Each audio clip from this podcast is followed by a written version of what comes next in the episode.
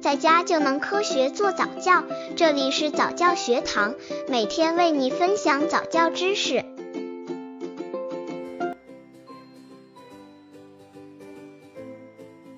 如何培养能说会道的宝宝？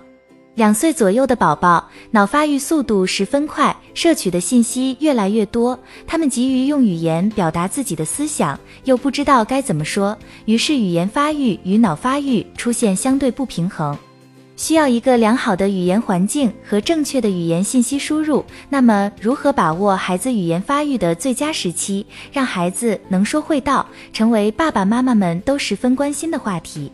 如何培养能说会道的宝宝？刚接触早教的父母可能缺乏这方面知识，可以到公众号早教学堂获取在家早教课程，让宝宝在家就能科学做早教。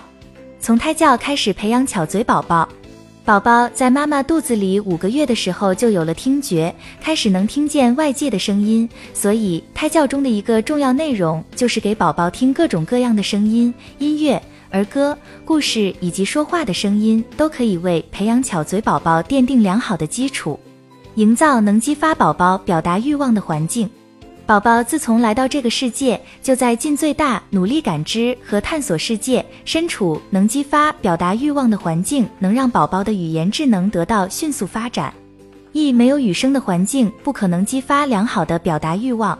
婴幼儿的语言环境是成人与婴幼儿共同构成的相互交流的情境。成人对婴幼儿语言智能发展的关注和婴幼儿自身言语活动的自发倾向，创造了一个动态的婴幼儿自己也参与其中的环境。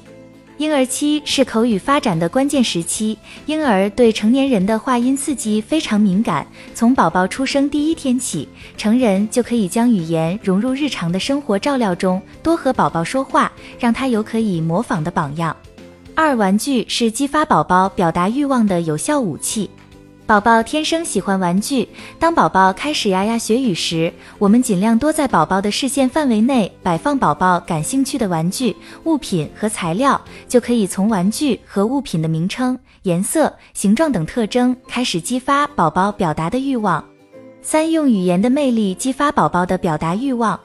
婴幼儿对有节奏、押韵的语言特别敏感。美好的语言既可以提高宝宝的语言鉴赏能力，也可以激发宝宝的表达欲望。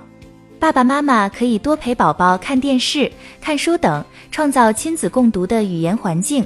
宝宝在欣赏文学语言魅力的同时，也能产生强烈模仿和表达的欲望。四、开阔的眼界增强宝宝的表达欲望。表达是需要素材的，多带宝宝走出家门，到动物园、公园等地方，宝宝的眼界会越来越开阔，感知到的经验会越来越丰富，表达的欲望就会越来越强烈。五、播放宝宝音乐，宝宝对音乐有很高的敏感度，童谣特有的节奏和韵律最适合小宝宝听。针对这些特点，妈妈可以为宝宝选择一些节奏欢快的宝宝音乐放给他听，每天只要播放十几分钟就可以。宝宝对妈妈的声音最熟悉，为了更好的让宝宝学习，妈妈可以亲自上阵，自己唱童谣给宝宝听。六、学动物的声音，拟声词是最容易被人类掌握的语言，也是最容易引起宝宝兴趣的语言之一。